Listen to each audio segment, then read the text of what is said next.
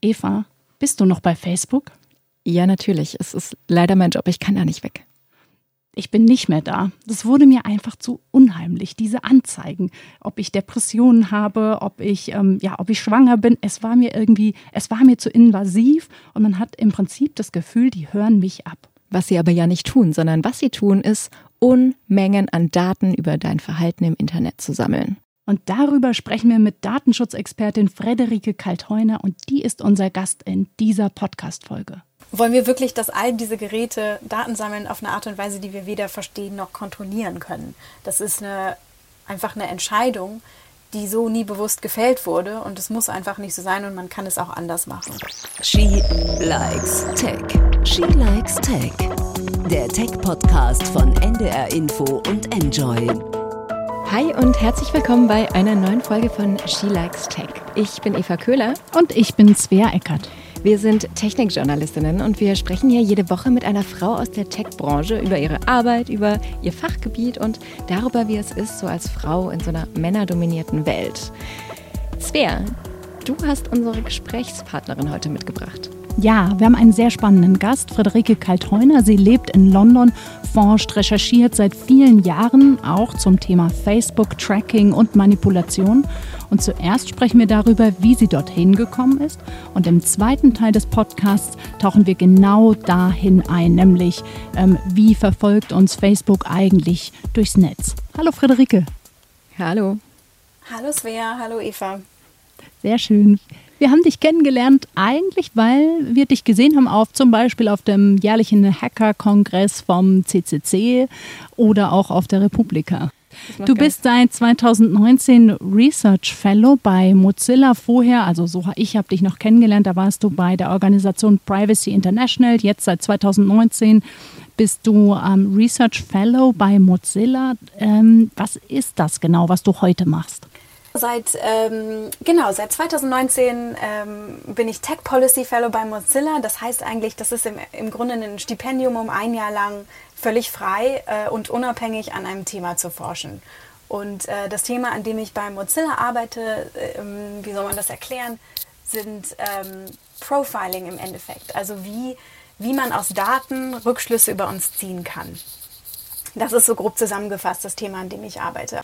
Sehr spannend. Wir wollen, bevor wir genau in dieses Thema Profiling einsteigen, mal auch wissen, wie du dahin gekommen bist. So auch gerade so ein Mozilla Fellowship ist ja ein Stipendium, das sage ich mal, kriegt man ja nicht ähm, einfach so.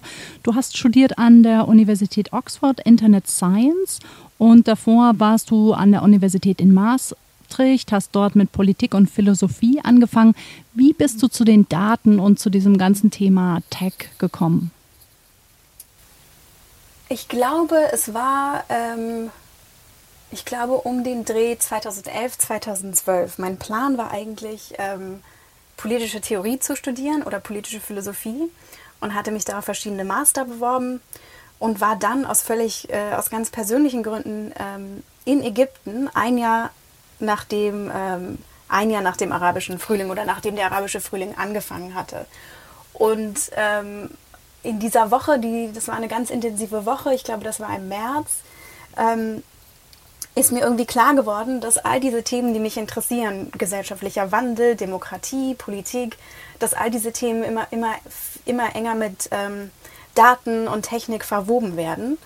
Und ich dachte so, mich, so sehr mich Philosophie interessiert, ich möchte irgendwie auch ein, weiß ich nicht, ein Objekt der Untersuchung haben und habe mich dann entschieden, dass, dass das äh, das Thema, auf das ich mich weiter fokussieren möchte, eben Technik ähm, und Technologie, neue Technologien sind. Du sagst, du, du beobachtest das und ich habe mich gefragt, wie sehr sich diese Diskussion für dich verändert hat, weil sie ja tatsächlich beim arabischen Frühling damals eine sehr sehr technikbegeisterte und fast schon euphorische Diskussion irgendwie war, fand ich, zumindest so in unserer Welt, die sagte, guck mal, guck mal, was Technik alles kann. Guck mal, da können diese Menschen plötzlich, die sonst niemand hören konnte, die können endlich der Welt sagen, dass sie da einen Missstand haben. Und dann ähm, gab es natürlich viel Hilfestellung, damit das tatsächlich alles funktioniert, rein technisch. Und dann irgendwann brach das ja um. Und jetzt sind wir in dieser ja, in dieser Nach-Euphorie-Phase, will ich es mal so nennen. Wie, wie findest, also wie hat sich das für dich entwickelt? Also wie hat sich dein Blick vielleicht auch auf Einfluss von Technologie auf Demokratie verändert? Also mein Blick hat sich natürlich schon verändert, aber ähm, alle diese Dinge sind weiterhin wahr. Ich glaube, der Diskurs hat sich mehr verändert oder unser Fokus hat sich mehr verändert als die Technik an sich. Also auch 2011 waren soziale Medien schon extrem problematisch. Ähm, das war nur, die Bedingungen waren so oder Regierungen waren noch, also gerade autoritäre Staaten waren wirklich 2011 davon überrumpelt, gerade in, in, in Regionen oder in Ländern, die, die sehr starke Kontrolle über traditionelle Medien haben, gab es ein Zeitfenster, in dem die sozialen Medien wirklich bedeutet haben, dass da Diskussionen stattfanden, die woanders nicht stattfinden konnten. Und das ist ja auch immer noch wahr. Das hat sich nicht, ähm, natürlich haben sich die Taktiken der Regierungen verändert, die sind viel klüger geworden, eben auch mit diesen Medien zu arbeiten und nicht gegen sie. Die zensieren nicht mehr, die verbreiten jetzt selber Desinformation äh, auf diesen Plattformen und sind dort aktiv. Ähm, aber, aber quasi die Essenz dessen, was 2011 war, war, ist ja immer noch wahr. Das, ist immer noch etwas, was, was diese Plattform interessant macht. Also auch 2020 bei allen wirklich signifikanten Problemen diese, diese Plattformen haben. Black Lives Matter, Me Too, das sind alles Bewegungen, die sich irgendwie online gefunden haben, von denen wir gar nicht wissen, wie sie aussehen, hätte es diese Medien nicht gegeben. Gleichzeitig, was ich eben auch interessant finde, ist, ähm, ich versuche immer diese unterschiedlichen Diskussionen gleichzeitig in meinem Kopf zu behalten. Also nur weil wir gerade aus guten Gründen sehr viel über Tech-Firmen sprechen, ist ja staatliche Überwachung nicht einfach weggegangen. Mhm. Also gerade aus England ist die Perspektive, ähm, dieselbe Überwachung, die vor Snowden stattgefunden hat, findet immer noch statt. Es wurden nur die Gesetze geändert und jetzt ist es eben legal. Finde ich ja auch immer total spannend. Also du ja. hast ja so einen Blick auch auf uns, sage ich mal, von außen. Also du bist ja seit 2016, ähm, lebst du in London auf einem Boot, wie, ich, wie ich erfahren habe. Warum eigentlich auf einem Boot? Sehr romantisch. ähm, ich lebe gerne in spannenden, ähm, spannenden Orten und es ist natürlich hier ansonsten un unbezahlbar. Ja. Ähm, und ich liebe das Wasser und ich liebe einfach Boote. Ich glaube, das ist, das ist der Grund. Ähm, genau, das ist das. Äh, und ich lebe sehr zentral. Ähm, ist auf jeden Fall ein, besondere, ein besonderer Wohnort. Und du, der Blick aus ja, London, genau, aus ja, England ist auf Deutschland ähm, ist wirklich interessant. Und gerade jetzt in der Corona-Phase hatte ich oft das Gefühl, ich, ich lebe in zwei Paralleluniversen, die wirklich so unterschiedlich über Dinge nachdenken, ähm, dass ich das zum Teil gar nicht richtig gleichzeitig in meinem Kopf behalten konnte. Also interessantes Beispiel, ich war irgendwie jetzt im Juni nochmal in Deutschland, da gab es eine Fernsehdiskussion über die Corona-Warn-App. Und ich weiß nicht mehr, wer es war, aber jemand verkündete lauthals, dass diese App ja nicht funktioniert, weil die Gesundheitsämter keine Daten haben und dass diese App ja eine sehr deutsche Lösung gewesen sei, die den Datenschutz über alles andere stellt. Und Was ich man ja auch kurz gut schlucken. finden kann. Genau, erstens ist das, also ich halte das für eine gute Lösung, das ist eine aber eine andere Diskussion, aber was ich daran so spannend fand, dass dieses Selbstbild, dass Deutschland das einzige Land ist, das sich für Datenschutz interessiert, das stimmt einfach nicht. Ähm, die Diskussion wird zum Teil, wir benutzen zum Teil ganz andere Wörter in England, aber durch Cambridge Analytica, ähm, also die, die Firma, die, ähm, die im Wahlkampf in den USA gearbeitet hat, aber auch am Brexit-Referendum in England, gab es hier eine riesige Diskussion zu Datenschutz und Datenrechten. Ähm, und Deutschland ist wirklich beileibe nicht das einzige Land, in dem das Thema wichtig ist. Und warum das so wichtig ist, also das Thema Datensicherheit so äh, vor diesem Hintergrund, ich habe doch nichts zu verbergen, will ich mir so eine kleine persönliche Geschichte erzählen. Vielleicht kennt ihr das ja auch. Also eine Freundin von mir war kürzlich ähm, war zu Besuch und äh, mir haben also meine Hausschuhe gefallen und äh, wir reden da so an der Tür, also wir stehen so an der Tür und reden darüber. Dann geht sie, sagt so, tschüss, alles Paletti. Jo, und am Abend kriege ich dann von ihr eine Nachricht mit einem Screenshot äh, von Facebook-Werbung zu meinen Hausschuhen. Und da frage ich mich natürlich, äh, was ist da los? Oder sie fragt mich so, was ist da los? Ähm, ja, Eva, kennst du das? Hast du auch schon mal so irgendwie creepy? Ich bin ja nicht mehr bei Facebook, ähm, ich kriege das noch auf Instagram, creepy Werbung. Ähm, wie ist es bei dir, Eva? Ich kriege schon auch so creepy Werbung, aber ehrlicherweise weiß ich immer ganz häufig, warum ich die bekomme. Ähm, aber ich bekomme immer, immer, immer von Kollegen, von Freunden. Ich werde gefühlt bei jedem dritten Telefonat genau das gefragt. Ich kriege komische Werbung. Ich habe mich das erste Mal in meinem ganzen Leben über diesen Cardigan, über diese Hausschuhe unterhalten. Warum kriege ich die jetzt, wenn diese Frau, die ihn trug, aus der Türe geht? Hört Facebook mich ab? Das ist wirklich eine der häufigsten Fragen, die ich auch bekomme. Ich habe das sogar mal in einer Sauna in London kamen wir plötzlich auf das Thema, wer was macht. Man, normalerweise redet man ja hier nicht miteinander, aber und dann jemand so, is Facebook really listening to me? Ich dachte, nein, jetzt muss ich das in der Sauna erklären. Verdammt, ich also, dachte, ja. ich wollte mich doch entspannen. Ja. ja. Dann lass uns ähm, abschichten. Lass uns abschichten und einmal ganz kurz erklären, was die so ein bisschen, zumindest groben Überblick geben, was die alles tracken und dann vertiefen wir. Ja, nee, nee, natürlich. Ich rede, aber ich rede gerne darüber, weil es eben ich finde das interessant, dass Leute diese Frage stellen.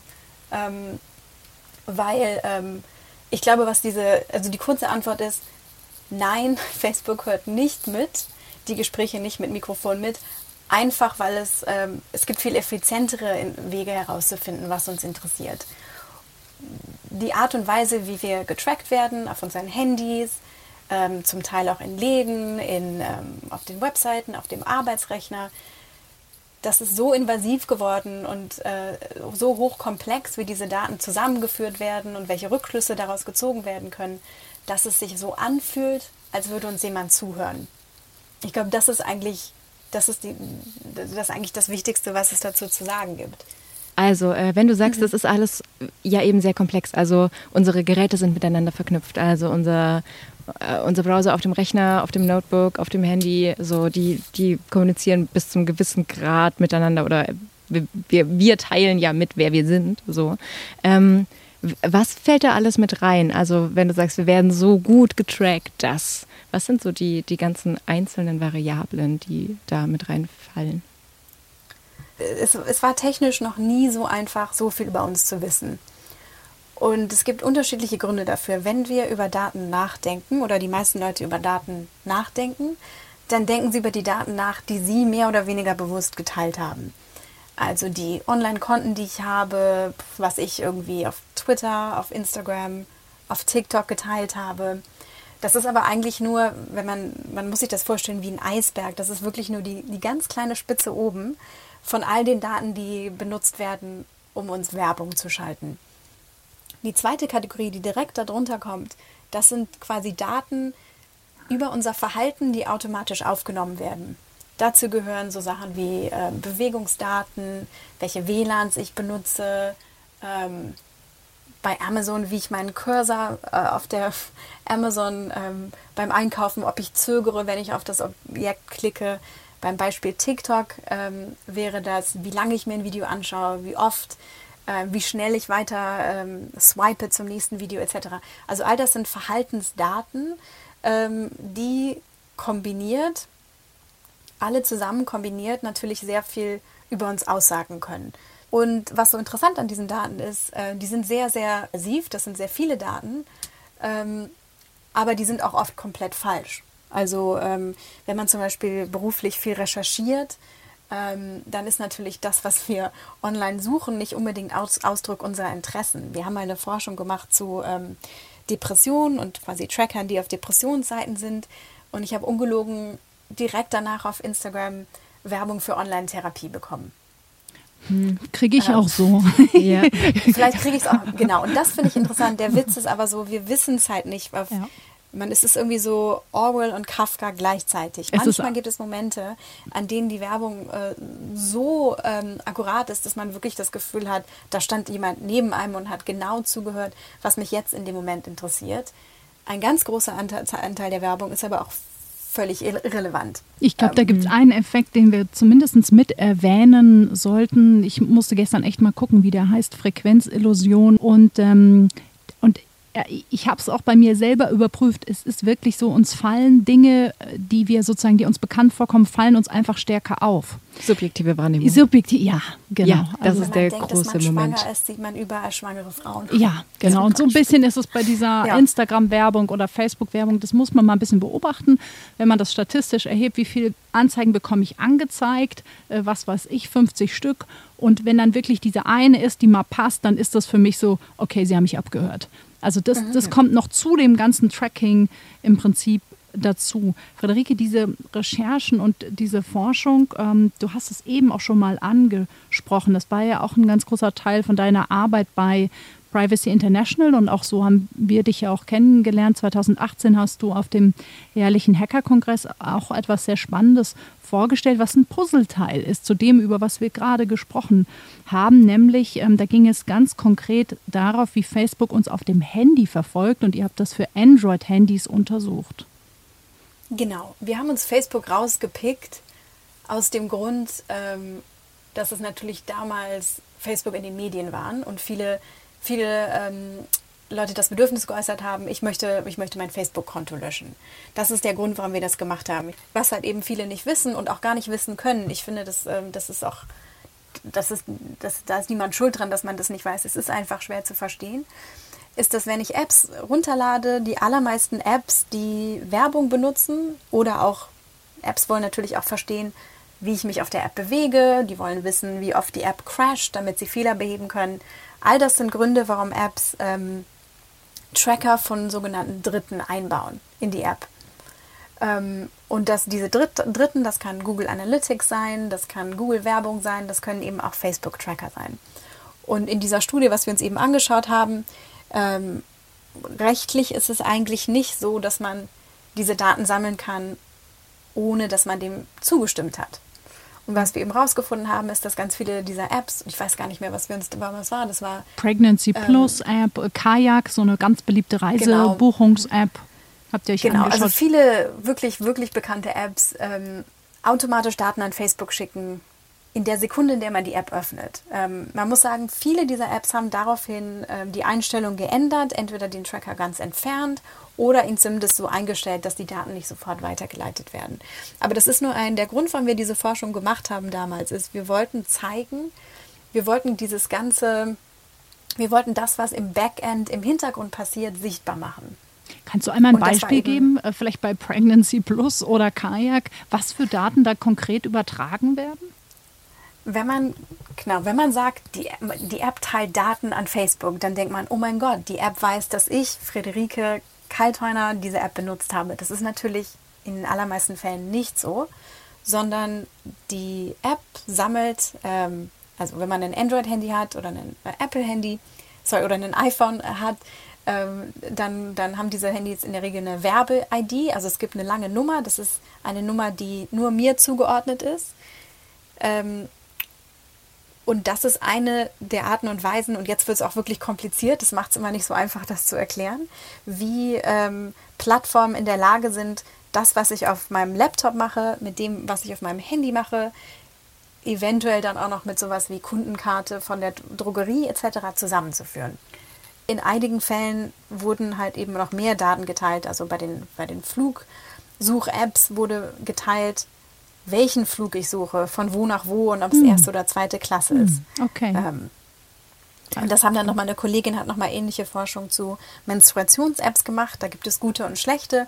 Und eben die nicht so sehr darauf geachtet haben, da haben wir eben auch herausgefunden, dass zum Teil extrem intime Daten an Werbefirmen und dazu gehören natürlich auch große Social-Media-Firmen weitergeleitet wurden. Also da gibt es in Menstruations-Apps gibt sowas wie, wann war die letzte Periode, Geschlechtsverkehr, ungeschützt etc. Das alles gibt man in die App ein und das wurde weitergeleitet. Sag einmal, magst du einmal einen Versuchsaufbau erklären, dass wir mal noch so in Richtung, ja, was sind so die technischen Tools, wenn ihr Beispiel Menstruations-App, wenn ihr sowas untersucht, wie muss man sich so ein Setup vorstellen? Also es gibt zwei unterschiedliche Arten, äh, wie man Apps untersuchen kann. Man kann eine statische und eine dynamische Analyse machen. Die statische Analyse heißt, man schaut sich quasi den Quellcode der App an und schaut, ähm, was für Tracker-Signaturen im Quellcode der App eingebaut sind. Daran kann man zum Beispiel sehen, äh, man kann zum Beispiel dann sehen, in der App ist Google Analytics, Google Werbung, Facebook Werbung, Facebook Login, also all das sind kleine ähm, Features, daran kann man sehen, ob die in der App eingebaut sind.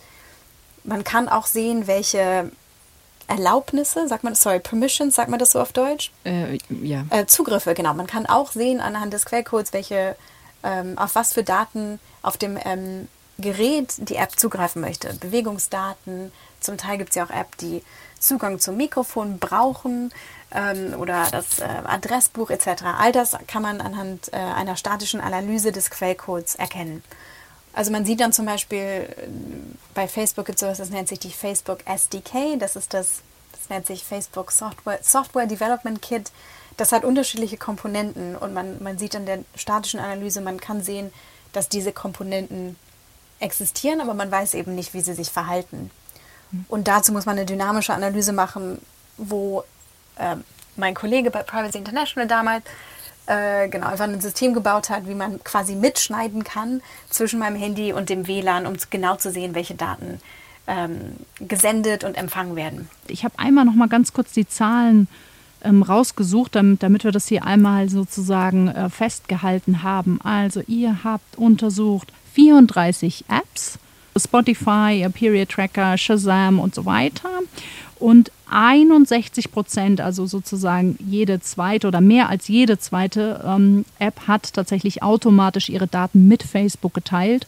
Ihr habt die App-Entwickler konfrontiert, die haben zum Teil reagiert, das abgestellt. Der Grund, warum wir das gemacht haben, ist, wir wollen nicht, dass Leute ähm, paranoid werden und nichts mehr benutzen äh, oder dass man quasi sich nicht mehr traut, irgendeine App runterzuladen, ohne seitenweise die äh, Regeln alle zu lesen. Das ist nicht das, was wir wollen, sondern wir wollen eigentlich, wir wollten unterschiedliche Sachen aufzeigen. Erstens wollten wir aufzeigen, dass ähm, das war, damals war die DSGVO ist in Kraft getreten. Ähm, und E-Privacy ist noch eine andere äh, Richtlinie, die in dem Kontext auch sehr wichtig ist, dass es zwar das Gesetz gibt, aber dass ähm, in der Praxis ganz viele Apps und Firmen hinterherhängen. Das war das eine, was wir damit zeigen sollten. Das zweite, was wir zeigen wollten, ist, dass es eben einfach ähm, unmöglich geworden ist, eigentlich zu verstehen und zu kontrollieren, was mit den eigenen Daten passiert. Die Intransparenz. Das zeigt es aus. Es ist nicht nur die Intransparenz, sondern einfach die, der völlige Kontrollverlust. Hm. Ähm, es ist wirklich auch, ähm, und ich meine, und das Dritte ist, dann fragt man sich immer so, warum ist das wichtig? Was, was ist das Problem? Wollte ich, ich gerade sagen. Ja, genau. Genau. Standard ich liebe diese Frage. In meinem Freundeskreis. Ähm, ja, natürlich. Und ich finde das, ähm, ich finde das eine wunderbare Frage, weil sie, sie zeigt eigentlich direkt, was der Kern des Problems eigentlich ist. Und der Kern des Problems ist, dass die allermeisten Leute in den allermeisten ähm, Situationen sehr wenig negative Konsequenzen erfahren werden. Allerdings ist es so, dass, dass Gruppen, ähm, die sowieso schon marginalisiert sind, ganz oft auch genau diejenigen sind, die die meisten Risiken tragen. Deswegen ist das ganze Thema, der Grund, warum ich mich für dieses Thema interessiere, ist nicht so ein abstraktes Interesse. Also ich habe nichts gegen Daten und Daten sammeln und teilen, sondern für mich ist das im Kern eine Gerechtigkeitsfrage. Wer genau, was, wer, wer geschützt werden wird, wer negative Konsequenzen erfährt, ist nämlich sehr, sehr ungleich verteilt. Das ist so ein, ein Aspekt davon. Und dann gibt es noch den anderen, den ich auch unglaublich spannend finde. Es geht nämlich um, um Macht und um ähm, den Einfluss, den eine ganz kleine Anzahl an Tech-Firmen haben. Stichwort ähm, Daten, Macht, Einfluss, Manipulation und die US-Wahlen stehen ja so ein bisschen vor der Tür und es gibt ja tatsächlich auch wieder die große Angst, so wie das 2016 ja passiert ist, dass über gezielte Facebook-Werbung auch eine Art ja, Wahlbeeinflussung stattfinden kann, also dass Wähler Anzeigen sehen, die sie vom Wählen zum Beispiel abhalten. Wie bewertest du da die Situation dieses Jahr? Es gibt, ähm, es gibt eine ganze Reihe an Aspekten, nicht nur die personalisierte Werbung, in der ähm, Tech-Firmen wie Twitter, wie Facebook, wie Google große Macht über den, äh, das Ergebnis einer Wahl haben.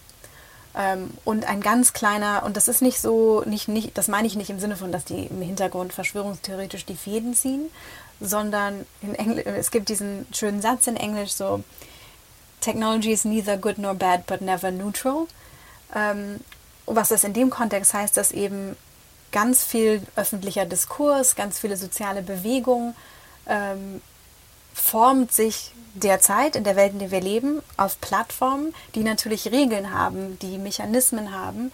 Und natürlich hat das auch einen Einfluss darauf, was äh, Aufmerksamkeit bekommt, was keine Aufmerksamkeit bekommt, wie Diskurs abläuft. Diese Plattformen, die spielen eine Rolle in dem Wahlkampf.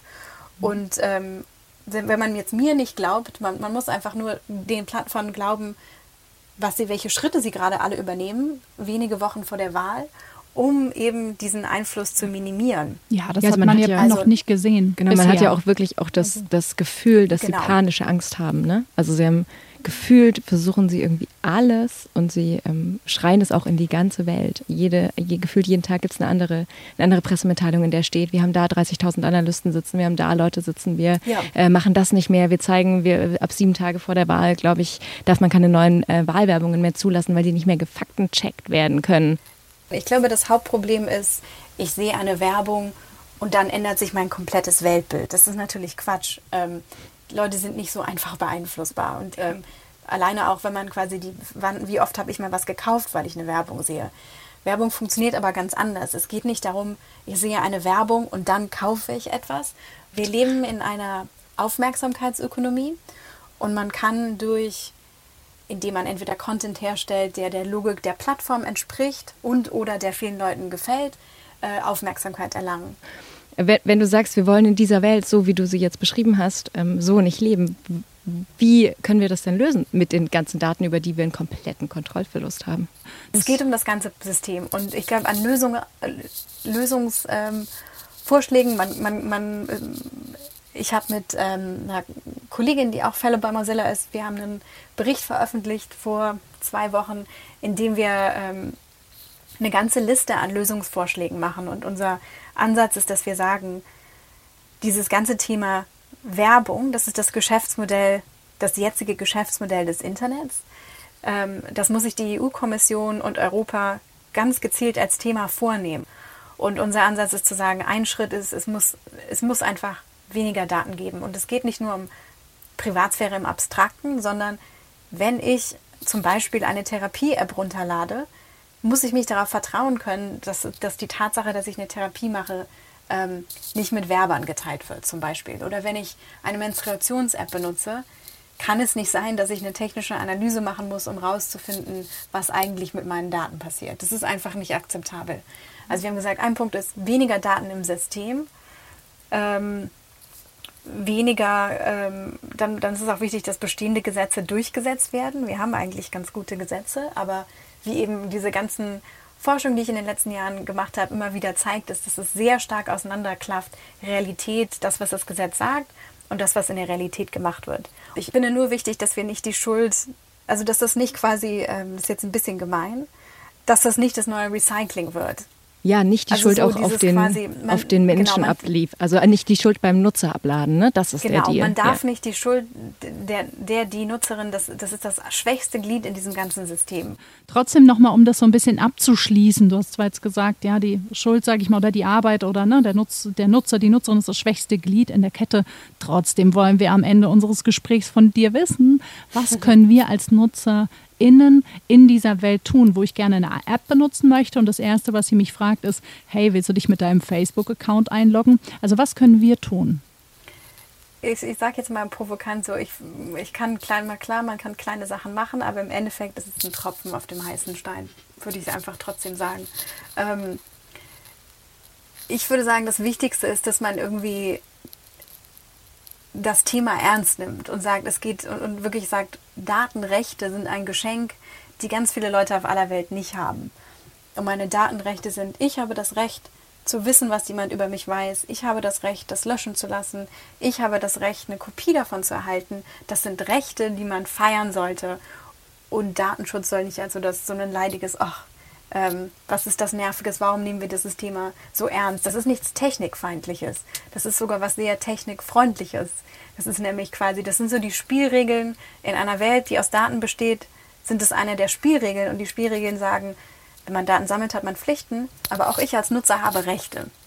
Sehr ähm, schönes ähm, Schlusswort. Bevor wir diesen Podcast ähm, beschließen, kommt noch Evas und meine Lieblingskategorie, ähm, nämlich mhm. der Pick. Da ähm, fragen wir immer jeden Interviewpartner nach seinem, ja, gerade Lieblingsgadget oder auch Lieblingsfilm oder Serie oder nach irgendwas ganz anderem, was überhaupt nichts mit Technik zu tun hat. Also gibt es was, wo du sagst, ähm, Eva, es wäre, das müsst ihr ausprobieren oder das ist auch ein super Tipp für unsere HörerInnen? Also meine letzte, neueste Entdeckung ist, ähm, ist ein bisschen langweilig, äh, ist Calendarly. Da kann man quasi einfach Termine mit jemandem buchen. Und ich nutze das, äh, ich bin sehr extrovertiert, deswegen ist das ja besonders hart für mich. Ähm, und äh, ich habe das eingerichtet, dass Freunde mit mir zum Mittagessen Spaziergänge buchen können. Also ganz ohne Bildschirm, nur ganz klassisch telefonieren, eine Stunde lang rumlaufen. Ähm, und das ist, glaube ich, das bringt mich gerade durch den Lockdown. Auch uns droht äh, sozusagen, auch uns drohen immer neue Einschränkungen, auch wir.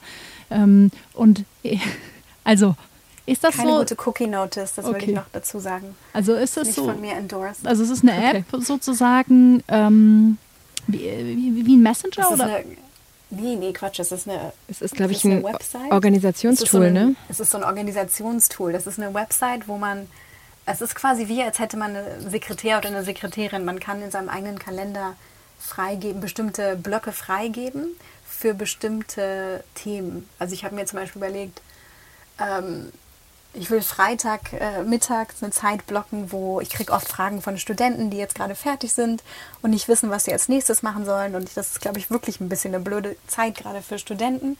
Deswegen dachte ich, ich block einfach dann eine Stunde frei und dann können jemand, der mit mir reden möchte, kann einfach da ein Gespräch mit mir buchen. Und dasselbe mache ich halt eben auch mit Freunden für irgendwie, äh, weil man dann doch vergisst, sich zu melden. Und wir haben, glaube ich, alle keine Lust mehr auf.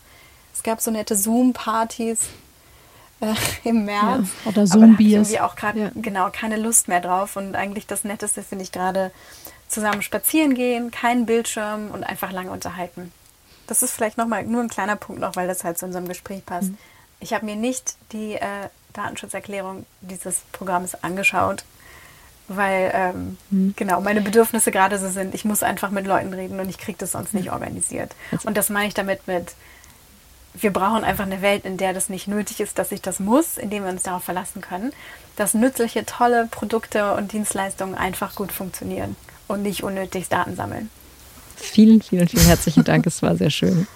Danke, Friederike, ja, dass du bei uns warst und dass du uns diese Innensicht gegeben hast. Also nach, nach London in deine Arbeit, auch ja. in die ganzen fiesen Tracker und Cookies, ja. die uns verfolgen. Sehr schön. Ja, dann wünsche ich dir, äh, ja, oder wünschen wir dir echt ähm, alles Gute in, in, London, aber ehrlich gesagt auch für uns, weil das ist hier ja. zwar vielleicht noch nicht so krass wie bei euch, ja. aber also diese bedrückende Zeit kommt bei uns jetzt auch. Ja. Und ich äh, freue mich tatsächlich auch schon ganz persönlich auf all die äh, Telefonate, die jetzt wieder sehr viel häufiger werden, weil ich genau das nämlich auch tue, mit all meinen Freunden spazieren gehen, stundenlang. Genau, ja. das ist das Einzige, was das man hilft. machen kann. Aber ich freue mich auch ein bisschen lesen, einfach gemütliche Zeit ist auch okay. okay. Ich habe mich darauf eingestellt, dass es einfach jetzt ja. einfach nicht so viel los ist. Ja, das ist gut. Alles klar. Bis bald. Okay. Tschüss. Alles Bis Gute. bald. Tschüss. Tschüss. Ja, ich fand es heute mega spannend, auch wenn ich der Transparent halber sagen muss, ich war sehr müde. Wieso? weil, weil, weil du. Weil es einfach ja jetzt schon spät ist und ich seit sehr früh heute Morgen wach bin. So, okay, ich dachte, weil du müde bist, weil das Thema einfach uns schon so lange begleitet und wir wirklich über dieses Thema Daten sammeln, Manipulation, weil, weil es einfach nicht aufhört. Ne? Und weil, ja. was Friederike auch sagte, war eigentlich müssen wir nicht immer als Nutzer auf I agree, I disagree. Ja, eigentlich müssen nicht wir immer die ganze Zeit zustimmen, ablehnen, nachdenken, sondern eigentlich ist es eine politische Aufgabe, ja. dem ganzen Einhalt zu bieten. Ja, genau. Und da sind ja Gott sei Dank ganz, ganz langsam werden da ja die Schienen hingestellt, so die Weichen hingestellt. Und die DSGVO war einfach ein erster Schritt, das hat sie ja auch gesagt, aber wir sind natürlich noch lange nicht am Ziel. Also es ist einfach dieser Datenschutzteil, das ist einfach viel Arbeit. Wir müssen den, wie sie ja auch sagt, aus so einem, ja, aus diesem, aus dieser, aus dieser Schämecke rausholen. Also, das ist nichts Schlechtes, sondern das ist was Selbstverständliches. Wir müssen diese Rechte feiern und wir müssen, ja, wir müssen sie feiern. Das ist unser Recht. Und das hat sie, finde ich, sehr, sehr schön gesagt macht sehr nachdenklich. Ja, und das ist ein so spannendes Thema. Wir werden das nächste Woche einfach knallhart vertiefen, liebe Eva. Wir laden uns jemand ein, der sich mit diesem ganzen Thema Desinformation und Bots richtig gut auskennt. Und dann werden wir mal dieses ganze Thema US-Wahl aufrollen und für euch auseinandernehmen und erklären. Genau das werden wir tun. Ich freue mich schon sehr. Wenn ihr dazu Fragen habt, dann schreibt uns. uns doch. Ihr habt wirklich die Chance, wenn ihr uns heute hört, Schreibt uns gleich heute, wenn ihr eine Frage habt zum Thema Manipulation und Desinformation auf ähm, Facebook, auf Twitter und Co. Wir werden euch die Spitzenexpertin einladen und zwar an shelikestech.ndr.de. Wir freuen uns auf euch. Es war schön. Tschüss. Tschüss. She Likes Tech. Der Tech-Podcast von NDR Info und Enjoy.